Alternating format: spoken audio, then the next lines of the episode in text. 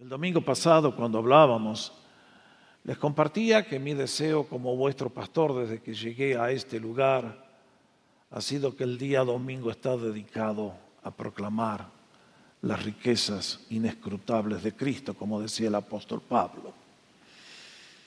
Hay tanto para hablar del Señor, hay tanto para decir, una cosa mejor que la otra cuando enseñaba la clase de predicación, algunos muchachos me decían, pastor, no sé de qué hablar el domingo. Yo les digo, yo les decía, ¿cómo me podés decir una cosa así? A mí dame el Evangelio de Juan y tengo material para predicar 50 años. Porque este Evangelio que leímos, este capítulo 1, hace un ratito, este párrafo, contiene tantas cosas sublimes acerca de Cristo y las posibilidades que se nos abren a ustedes y a mí que son Oh, qué fuente inagotable de bendición. Hace un tiempo atrás, eh, cerca de Navidad, di tres, temas sobre el prólogo del Evangelio, los primeros 18 versículos. Si usted no envió esos temas, no los escuchó, le recomiendo que los busque en nuestro sitio. Allí en la página de comunidad va y lo puede encontrar. Porque lo que tenemos por delante en este relato es más que una biografía del Señor, el deseo del escritor de que encontremos al Cristo viviente y de esa manera tener vida eterna y vida en abundancia. Por lo tanto, hoy quiero llevarlos a este párrafo que continúa con el prólogo que consideramos. Y como ustedes se dan cuenta, Juan comienza el relato de la vida del Señor con el ministerio de Juan el Bautista. Ahora, si prestaron atención al relato, en el relato hay tres bloques. Primero los versículos del 6 al 8, donde Dios nos dice para qué vino Juan el Bautista. Luego encontramos el testimonio de Juan el Bautista de sí mismo cuando los fariseos le vinieron a preguntar, ¿y quién eres tú? Y luego el testimonio que Juan el Bautista dio de Jesús. Son tres bloques y si ustedes miran con atención van a descubrir algo de lo que es el asombro como la, como la Biblia ha sido escrita, porque en cada uno de esos tres bloques hay tres cosas que el escritor nos quiere decir. A ver si la agarramos ahora que empezamos.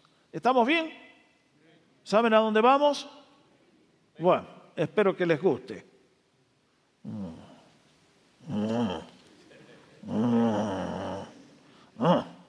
Bueno, miren, vamos primero al testimonio de Dios acerca de Juan. Lo encontramos en los versículos 6 al 8.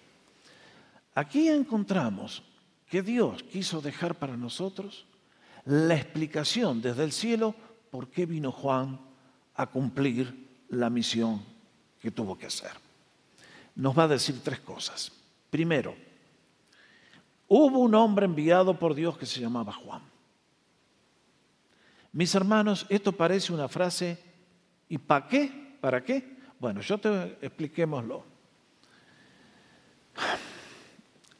Para la persona que no conoce a Dios, nunca va a entender a Dios.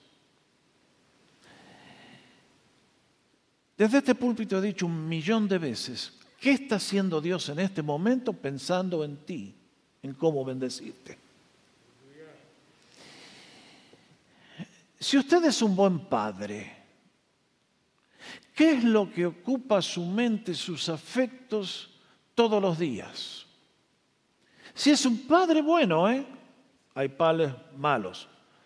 Un padre bueno va a pensar en cómo bendecir a sus hijos, en ayudarlos a que desarrollen todo su potencial, en que se encaminen a realizar su vocación, desarrollen sus talentos, que tengan oportunidades de estudiar, de progresar, de ser alguien en la vida. Si usted después de años de trabajar, habiendo recibido ese paquetito chiquitito, ahora es un hombre, una mujer de bien, usted dice, qué bien. Multipliquen eso por el infinito y van a entender quién es Dios. Él lo único que quiere para tu vida y para mi vida siempre son bendiciones mayores y crecientes. Nuestra gran desgracia es que no conocemos a Dios y por tanto vivimos tan mal. Pero en este caso, Dios está preocupado por su propia nación. La nación hebrea está pasando un momento de sequedad espiritual. La religión se mantenía en el templo, pero era una sombra sin sentido, eran ritos sin corazón.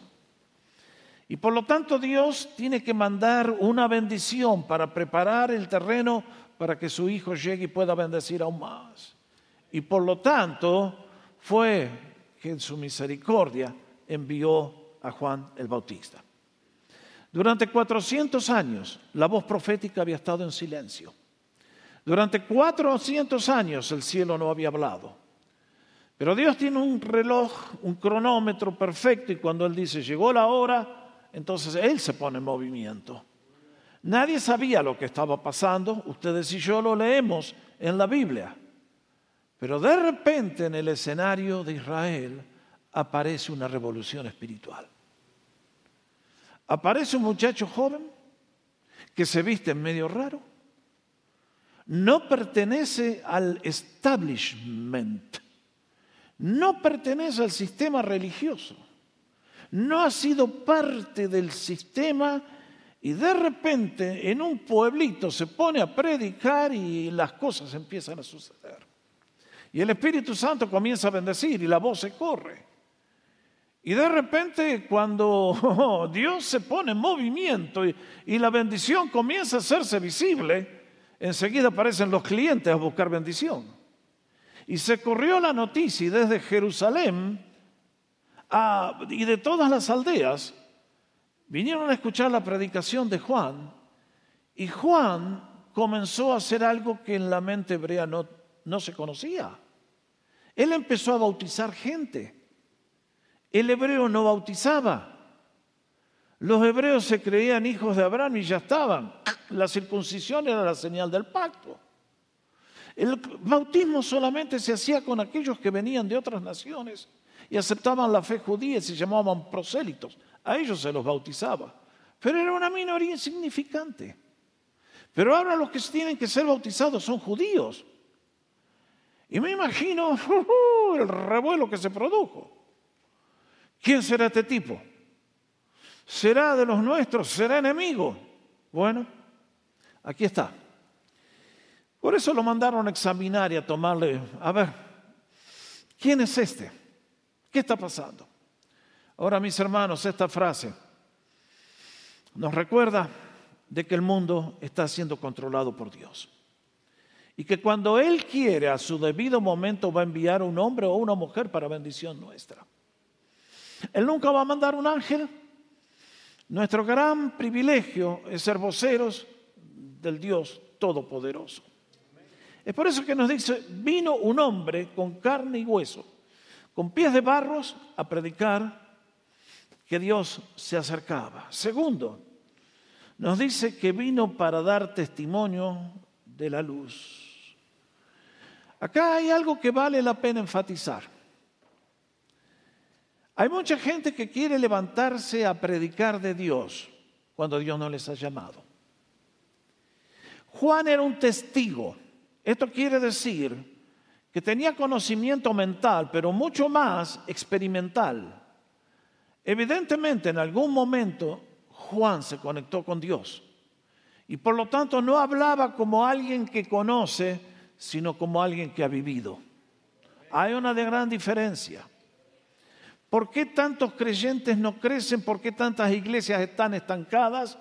Porque están llenos de gente buena pero Dios nos llamó a ser sus testigos, lo venimos diciendo todos los domingos. Eso significa alguien que ha tenido un encuentro transformador con Cristo. Y en este caso, esto es lo que Juan era en la mente de Dios. Y por eso nos dice, Él vino para dar testimonio de la luz. Y nos va a volver a enfatizar en el versículo 8 que Él no era la luz, sino vino para dar testimonio de la luz. ¿Por qué habrá dicho esto repetición? Ah, mis hermanos, porque en el día de hoy hay muchos que se creen mucho. que se les sube el vino de la bendición a la cabeza y se creen que son ellos la luz. Miren, yo cada vez que veo la luna digo gracias Señor por un ejemplo tan visible. Porque los que predicamos a Cristo somos como la luna, no tenemos luz propia. Somos el reflejo de la luz del sol. Y con Cristo es igual. Hablamos de aquello que hemos vivido, pero el que se lleva la gloria es Él. A, veces hay gente, no sé qué adjetivo usar, que viene y te dicen, ay pastor, usted está ungido. ¿Qué me importa su opinión? Esa opinión a mí no me vale. Yo lo único que usted quiero que me diga es, qué lindo Salvador del cual hoy nos predicó. A Él sea la gloria. Nosotros, servidores, nada más. Y además nos dice una tercera cosa, que vino para que todos creyeran por medio de Él. Ah, qué lindo. Nadie llamado por Dios para predicar únicamente. Predicamos con un propósito. Y es que las personas que escuchan el mensaje lleguen a una decisión por Cristo. Abrirle sus corazones, invitarlo a su vida para que sea su Señor, su Salvador y reciban vida eterna una vez y para siempre. A lo largo de los años, pónganse un poquito en mis zapatos cuando yo era un chico joven y Dios sentía que Dios me decía, dale, servime. Y sentía, lo cual siento hasta el día de hoy, que el traje me quedaba muy grande. Y uno dice, Señor, estoy seguro, ¿estás seguro que no tendrías que haber llamado a algún otro? Pero lo que nos da la tranquilidad es que cuando el Señor está con uno, va a haber gente que va a creer en Jesús. Y ese es el objetivo de toda persona que predica a Cristo. No predicamos para entretener, predicamos para transformar. Y si una persona habla, habla, habla, habla, habla y nunca puede conducir una persona a Cristo, no ha sido llamado por Dios. Porque Dios al que llama califica, capacita y bendice. Dios no manda a nadie a que se frustre. Dios no tiene esos planes. En el caso de Juan el Bautista, él nació por un milagro. Sus padres eran gente piadosa. Su padre era un sacerdote en el sistema religioso y estoy seguro que en un momento le hablaron a, cuando era niño, le hablaron a Juan, le contaron todo lo que Dios había hecho y en algún momento Juan se conectó con el Dios vivo y tomó la convicción de que algo estaba sucediendo muy sobrenatural, que era un punto de inflexión en la historia. Él tenía el privilegio de ser el que introducía al Mesías que llegaba para bendecir la nación. Qué lindo. Ahora, vean ustedes, ¿no? Qué predicación la de Juan. Este no andaba con vueltas. ¿Quiénes iban a ser los que se iban a oponer al Señor? Los saduceos y los fariseos. ¿Y cómo los trató Juan? Les dijo, ustedes son pavos, pero pueden volar con las águilas. Le dijo, generación de víboras. Ah, les decía el otro día, yo no salgo a ofender, pero queridos, cuidado con el Evangelio que predicamos. Eh, yo doy gracias por todos nuestros jóvenes, pero hay muchos que dicen, ay, son jóvenes, hay que tenerles paciencia son medios tontitos, ¿no? Dios no considera a nadie tontito. Ustedes y yo, si somos juzgados hoy por el Señor, vamos a ser juzgados, aunque tengamos 10 años en corte de adultos. Cuidado. No reduzcamos a Dios a nivel de nuestra ignorancia. Dios es un Dios grande. Busca lo mejor para ti, pero viene con un mensaje que nos sacude las fibras del alma diciendo despierta, porque estás en grave peligro. No lo olvidemos nunca. Así que Él vino para que todos pudieran creer. La opción estaba abierta a toda la nación. Ahora, pasamos al versículo 19, luego del prólogo.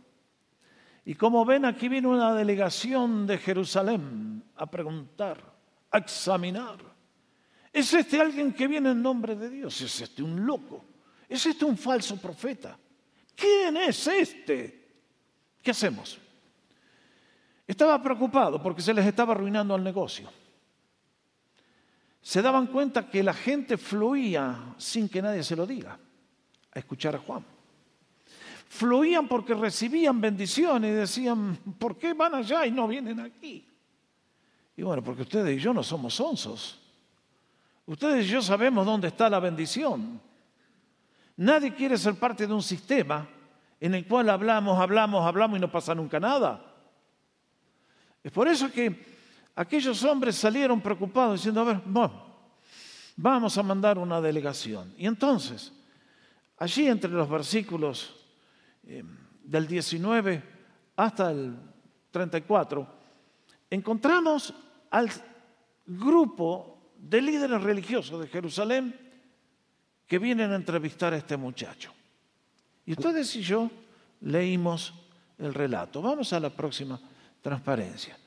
Para ubicarlos un poquitito en el área donde se está obteniendo lugar estos episodios, ahí está el mapa de Jerusalén, de Israel, perdón, en los días del Señor. La parte de más abajo que tiene ¿eh? Un color ahí medio amarillento, ustedes lo ven, es la provincia de Judea. Ahí está Jerusalén y si miran un poquitito para el lado del Mar Muerto, ahí donde estaba el río Jordán. Esa fue el área donde Juan estuvo ministrando. Y es un área desértica. En un día de calor, vayan a New Mexico y más o menos lo van a entender. Pero en ese lugar que parecía un desierto desde lo físico, estaba ocurriendo un renacimiento. Y entonces las preguntas.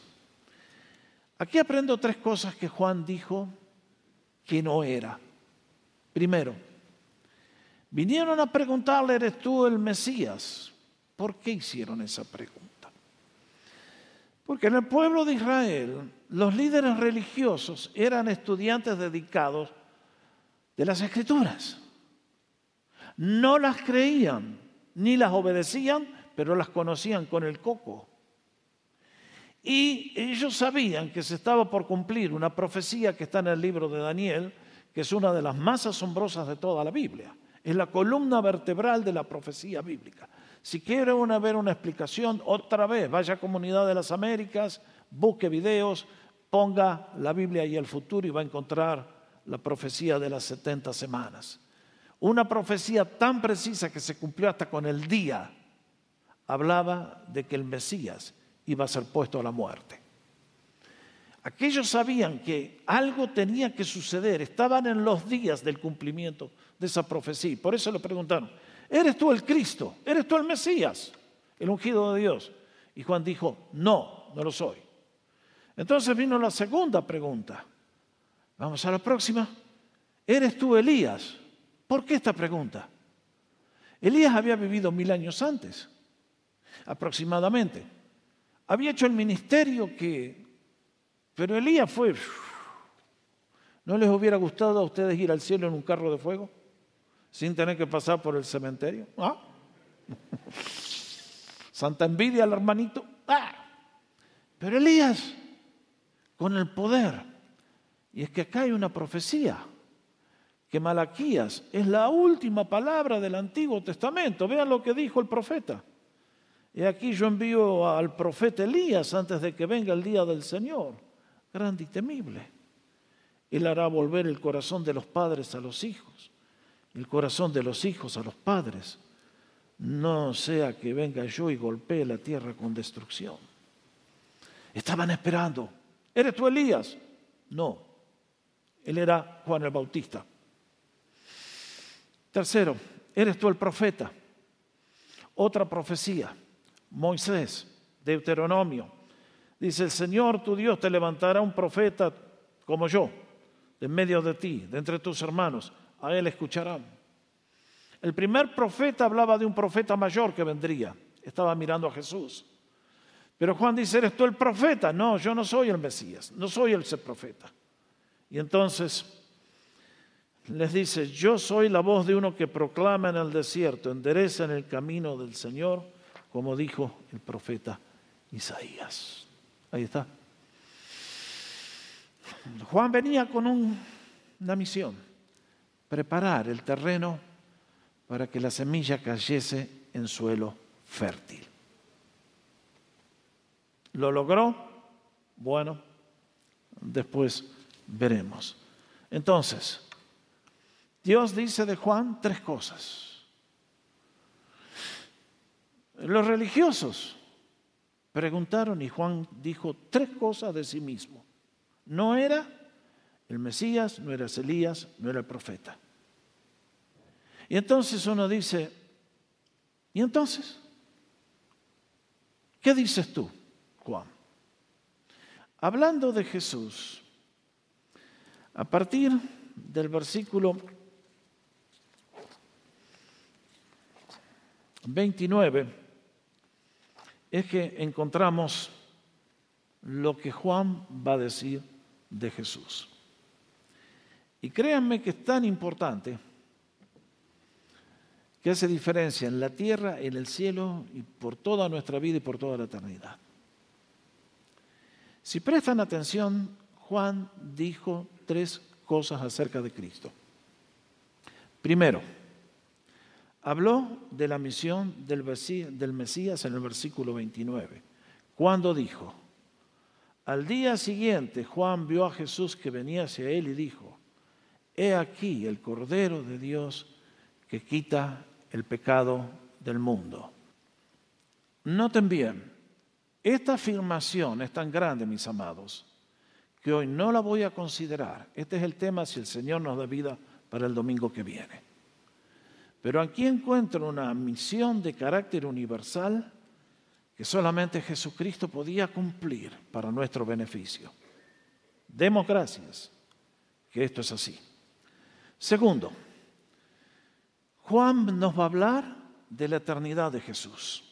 Noten bien, este es aquel de quien dije, después de mí viene un hombre que ha llegado a ser antes de mí porque era primero que yo. Perdón, ¿qué ensalada es esta, hermano Juan? Lo que está diciendo es esto. En el tiempo, ahora, después que yo termine, va a aparecer alguien en la escena, nuestro bendito Señor Jesucristo. Pero esta persona era antes que yo. ¿Qué quiso decir? Estaba mirando de que este muchacho, que era primo según la carne, existía, como vimos en el análisis del primer versículo de Juan, desde la eternidad pasada. Y que ahora había entrado en el tiempo para ser nuestro sustituto, nuestro Salvador, nuestro Padre en Cristo Jesús. Es por tanto que el que venía es alguien que es eterno, que es Dios. Y lo que más me impresiona es que Juan en el versículo 33 nos va a decir algo que es muy importante. Y es que la gran obra distintiva del Mesías sería bautizar a su pueblo en el Espíritu Santo. Dijo, versículo 33, aquel sobre quien veas descender el Espíritu y posar sobre él, este es el que bautiza en el Espíritu Santo. Bueno, mis hermanos, acá hay una declaración que es muy grande. Y a ella le voy a dedicar los próximos minutos que me quedan. Note bien lo que dice. Vamos a la próxima transparencia. Esta afirmación de Juan nos recuerda que la obra de Cristo en relación a su pueblo sería la de bautizarnos en el Espíritu Santo. Déjenme mencionarles tres cosas. Primero, ¿quién es el que bautiza con el Espíritu Santo? No los escucho. ¿Un poquito más fuerte? Gracias. No es la iglesia, no es el pastor, no es un profeta, no es nos dice que esta es la obra de Dios. Esta es la obra distintiva del Señor Jesucristo. Cuando Él se retiró a la gloria, ¿qué le dijo a sus discípulos? ¿Salgan a predicar el Evangelio? No, vayan a Jerusalén y esperen hasta que les venga la promesa del Padre. No intenten salir antes porque van a fracasar. Mis hermanos, acá hay una obra que es tremenda. Es el Espíritu Santo viniendo al alma del creyente. Segundo, quiere notar la palabra bautisma, bautismo, bautizar. ¿Qué significa bautizar? Significa sumergir en agua o en lo que sea. Usted, señora, sabe muy bien lo que es sumergir. Bueno, eso era antes cuando se lavaba manos, ¿no es cierto? Ahora es todo mecánico con la lavarropa. Pero cuando había que lavar la ropa, usted tenía que sumergir la ropa en el agua. La tenía que meter y que se moje entera hasta que quede completamente empapada. ¿Estoy hablando bien? Eso significa bautizar. Cuando la ropa quedaba inmersa y usted ya no la veía más, estaba dentro del agua. Al Titanic lo bautizaron, ¿se enteraron? Se fue a pique, no lo vemos más, quedó debajo del agua, no salió nunca más. Eso es bautizar. El tema que estamos hablando no tiene nada que ver con lo que vamos a practicar el domingo que viene. Esto es una experiencia. Esto es una obra de Dios. Es algo muy distinto al bautismo en agua que vamos a celebrar la semana que viene. Ahora, note bien. Cuando nos dice que Jesucristo vino para bautizarnos en el Espíritu Santo, quiere decir que Él vino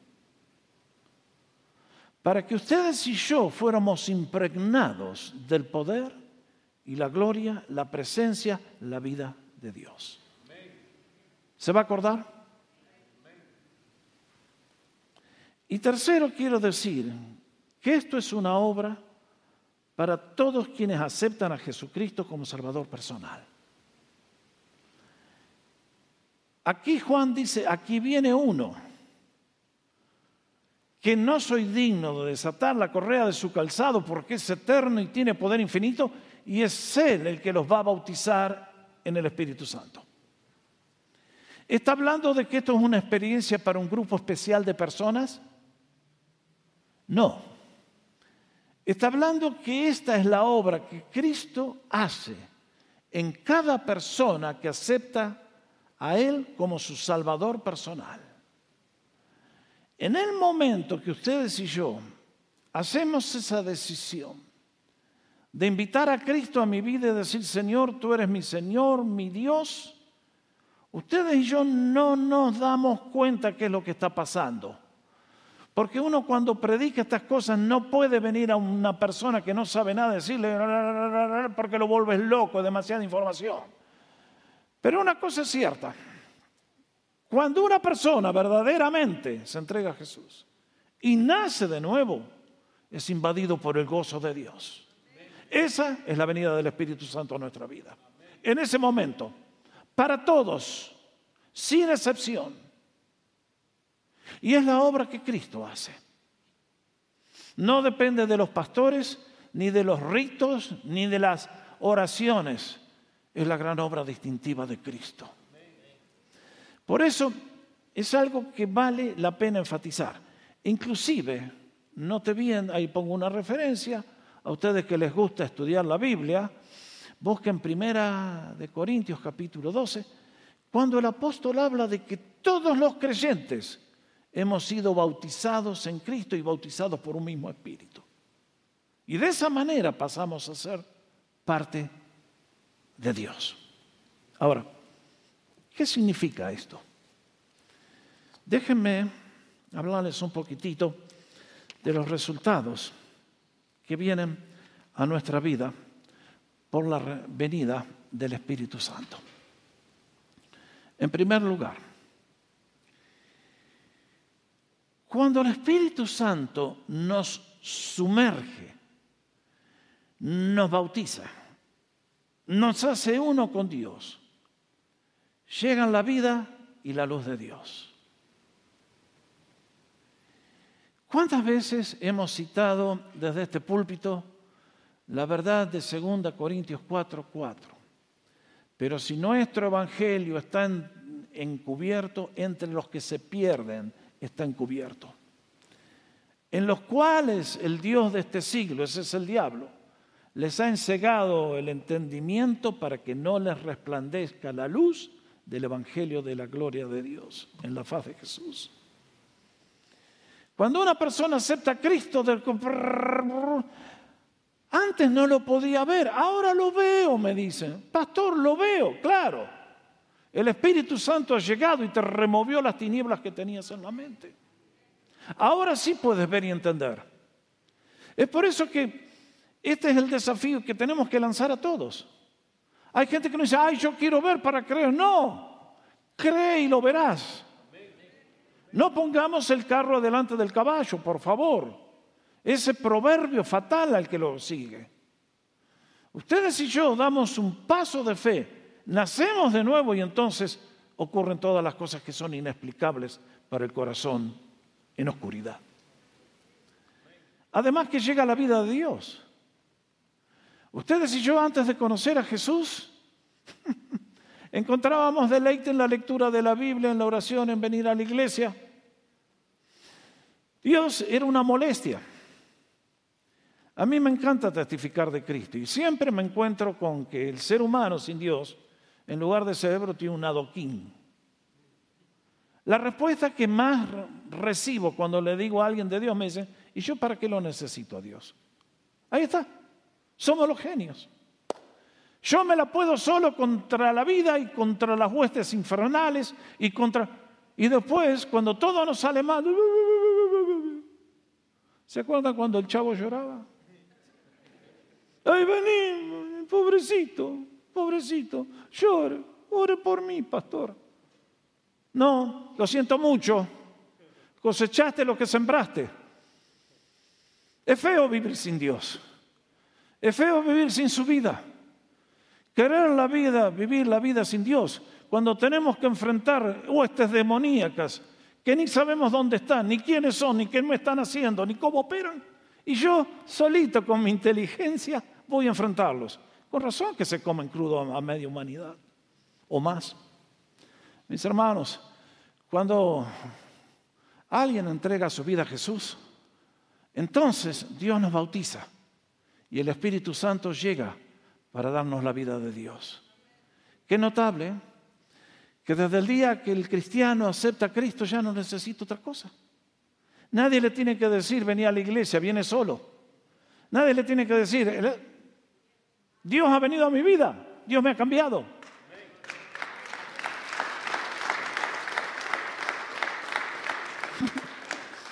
El cristianismo es así. Desde el día que yo conozco a Dios, no puedo dejar de pensar en Él, no puedo dejar de amarle, no puedo dejar es la vida de Dios. Ha venido una resurrección. Es Dios con toda su gloria y su poder viniendo al alma humana. Por eso nosotros nadie nos trae. Imagínese si yo saliera a decir, a ver usted, ¿cuántos empleados tiene en su compañía? Y el tipo me dice, 300. Y yo le digo, ¿y de sus empleados cuánto le dan plata a usted? ¿Cómo? No, yo soy el que pago el sueldo a ellos. Ah, en la iglesia es al revés. ¿Se dieron cuenta? Yo no le pago a nadie y ustedes traen las ofrendas. ¿No es lindo eso? No, no. Y bueno, ¿qué pasa? Corramos un velo piadoso. Ah, dejémosla ahí, muchachos. Ustedes y yo, sin que nadie nos diga nada, empezamos a ofrendar. ¿Por qué? Porque es la causa de Cristo. Porque es llevar el bien a todos los que no tienen la oportunidad que yo tuve. Y por lo tanto mi dinero es una inversión para bendecir a otros. Además, llega la vitalidad y la fuerza de Dios. Un ser humano sin Dios es una sombra, no tiene poder. Los padres, ay, mi hijo, mi hijo, mi hijo, mi hijo, mi hijo. Los chicos no tienen poder para vencer las tentaciones que se les ofrecen todos los días. Un chico joven en quien Cristo viene, no hay poder que lo pueda desviar. Cuando una persona nace de nuevo, no hay profesor de la universidad, no hay argumentos, hay algo. Es Cristo en ustedes la esperanza de gloria. El creyente no necesita muletas. Ellos son los que están embromados, los que están afuera. Viven mal y cada vez peor, y cada vez se pone más oscuro y cada vez horrible. El cristiano cada vez está mejor. Por eso, eh, no solamente eso, sino que viene la fuerza de Dios. Es interesante. La palabra hebrea para espíritu es la palabra ruach, que bien se podría traducir viento. Lo que nos quiere decir es que cuando el espíritu viene, viene una fuerza, viene una fuerza sobrenatural. Es la que hacía que Sansón haga las victorias que tuvo. Es la que hizo que David haga las victorias que tuvo. Es la que hizo y es la que hace que todos los creyentes caminemos de otra manera. Estamos en este mundo, pero ya no somos de este mundo. Caminamos por acá como humanos, pero pertenecemos a otro mundo. Pablo dice, aunque caminamos en la carne, no peleamos según la carne, porque nuestras armas son poderosas para la destrucción de fortalezas. Ah, sí, queridos. La gente nos mira de afuera y dice, ay, pobrecito el cristiano. Pobrecito usted que está fuera del reino, sin Dios y sin ninguna esperanza. Pero demos gracias que hoy la bandera del amor de Dios está en el mástil y todos podemos venir a encontrar vida eterna y vida de abundancia. Tercero, cuando el Espíritu Santo llega, llega la santidad de Dios.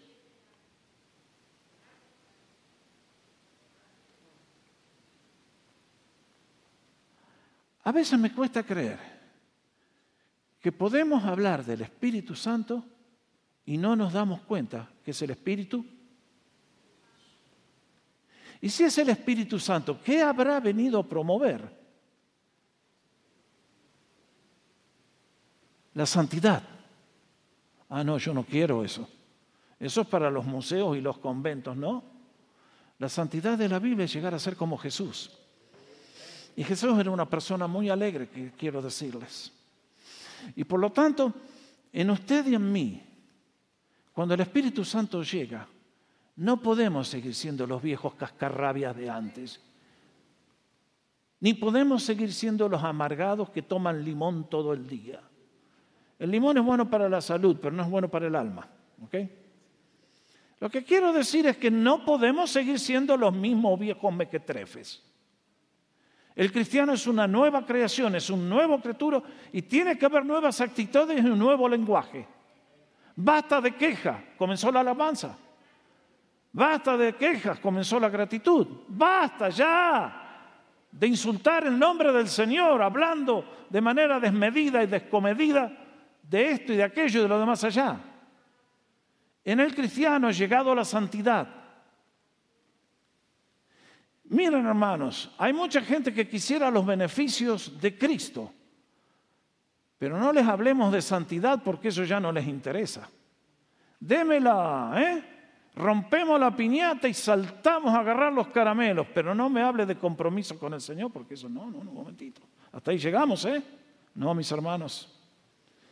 El Espíritu Santo vino a traer santidad a nuestra vida apartarnos de lo que nos destruía, que era servir a Satanás, al pecado y al mundo.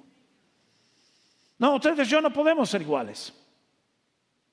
No pueden pasar los años y seguir dando vueltas en el desierto como el pueblo de Israel, que pasó 40 años, pero nunca avanzó un milímetro. Es por eso que ante la venida del Espíritu de Dios a mi vida, Ah, este es un tema larguísimo. Hoy no lo puedo tratar, estoy apenas. Les dejo dos desafíos. Primero, cultivemos la comunión del Espíritu Santo. Segunda Corintios 13, 14 dice, la gracia del Señor Jesucristo, el amor de Dios y la comunión del Espíritu Santo sea con todos ustedes. Qué hermoso versículo. Pablo se despide acá de los creyentes y esta es su última frase en la carta.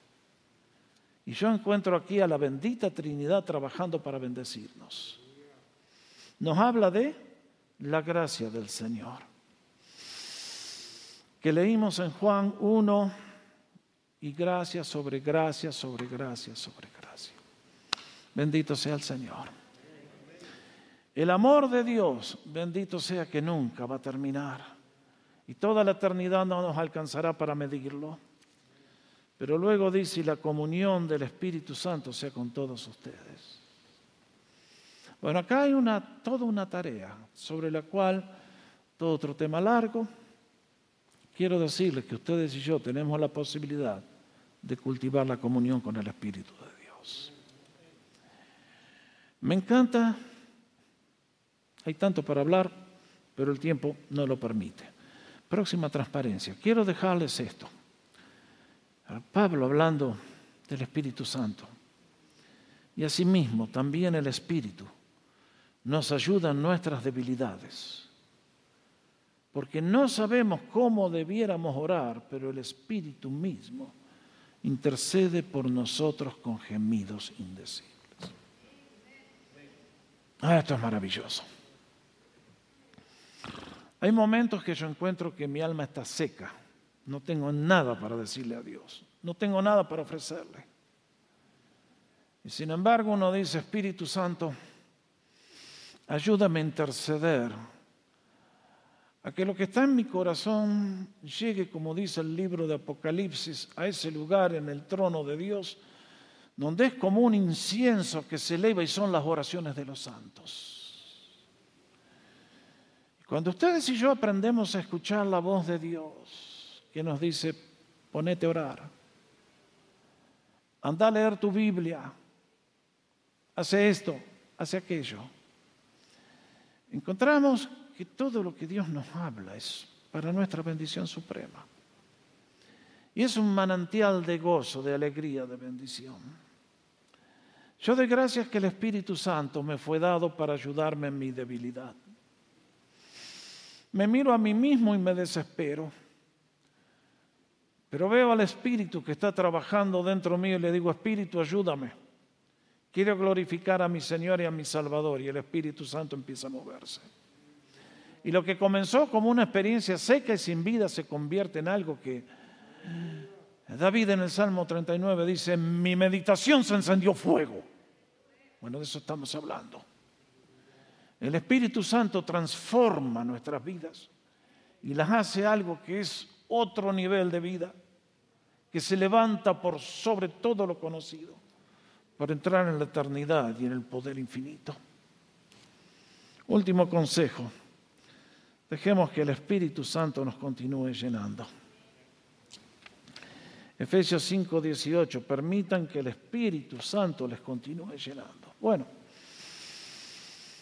Dije hace un rato, cuando ustedes y yo aceptamos a Cristo se enciende una bola de fuego. El problema es que esa bola de fuego se puede apagar si no somos cuidadosos. Y es por eso que Pablo les dice a los creyentes, sean llenos. Tendríamos que traducir, permitan que el Espíritu Santo les continúe llenando. Y ese es nuestro desafío. Yo no salgo a buscar al Espíritu Santo. El Espíritu Santo está dentro mío si acepté a Cristo Jesús. Tengo que aprender a decirle, Espíritu, toma control de mi vida. Haz la obra para la cual el Señor te envió. Y realmente que el cambio de ser asombroso y glorioso. Y es por eso que concluyo con el último versículo que leímos. Y la pregunta es esta.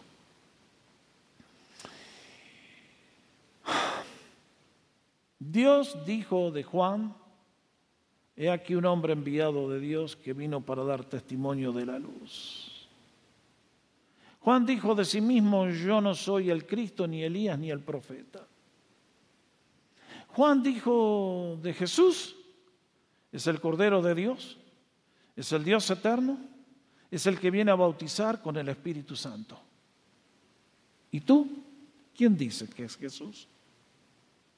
¿Cuál es tu respuesta? Mis hermanos, los días corren demasiado a prisa. Y quiero decirles que pronto llegará el momento que tengamos que estar en la presencia del Rey. Mi deseo para todos ustedes y para mí es el mismo. Que todos con Juan, el bautizador, el bautista, podamos decir, yo lo he visto y he dado testimonio de que este es el Hijo de Dios. La gloria sea para el nombre de Jesús. El Señor nos bendiga a todos. Vamos a tomar un momento para adorar al Señor.